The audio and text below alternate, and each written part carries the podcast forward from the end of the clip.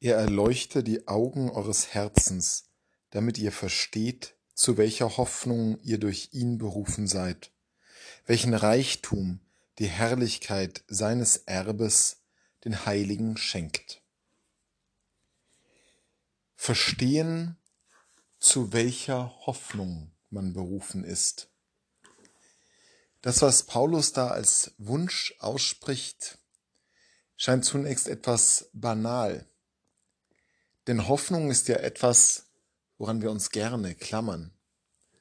Das erleben wir in Situationen der Gefährdung, unserer persönlichen Gefährdung, aber auch allgemeinerer Gefährdung, dass wir immer wieder in die Hoffnung hineinschlittern geradezu, dass wir darauf ausgerichtet sind, als Menschen nicht mit dem Schlimmsten zu rechnen.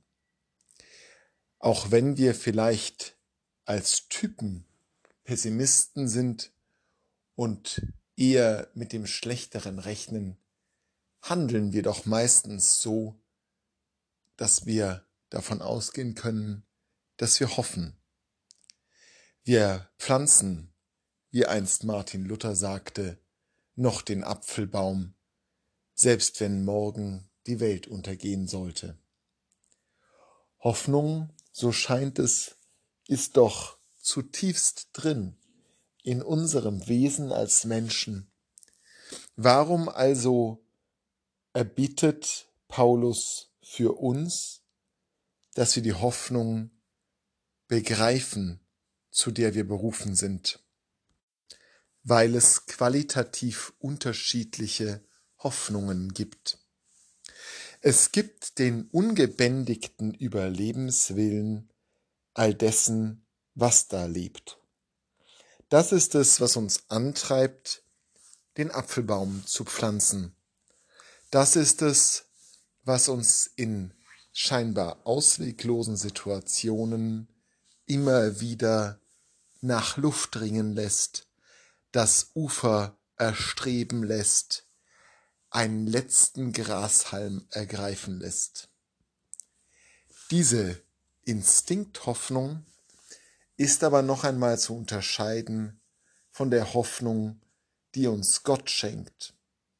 Denn diese Hoffnung ist nicht eine Hoffnung aufs Überleben, die aus dem ständig in uns arbeitenden Ziel allen Lebens herrührt, die eben auch Pflanzen haben, Tiere, die jedes lebendige Wesen auf Erden antreibt, zu überleben, sondern die Hoffnung, die Gott uns schenkt, ist mehr als Überleben.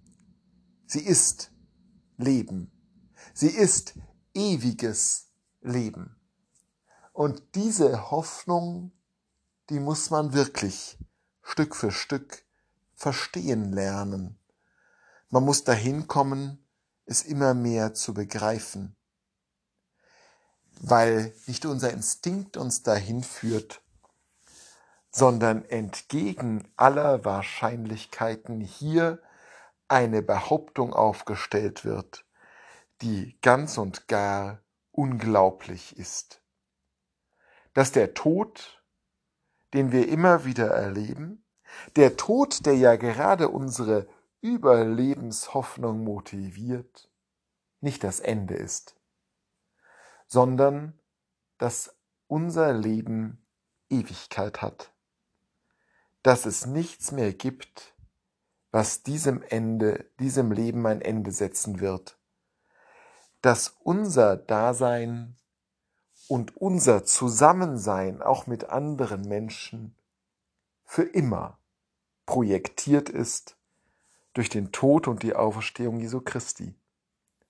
Diese Hoffnung, die muss man lernen, weil sie all unseren Instinkten zuwiderläuft, weil es eine Hoffnung ist, die irrational ist, weil es eine Hoffnung ist, die von uns wirklich einen Sprung fordert, die nicht nur aus einer Verzweiflung kommt, sondern die aus der Gewissheit kommt, geliebt zu sein Und das, das muss man eben lernen, ein Leben lang, sich geliebt zu wissen, zu leben.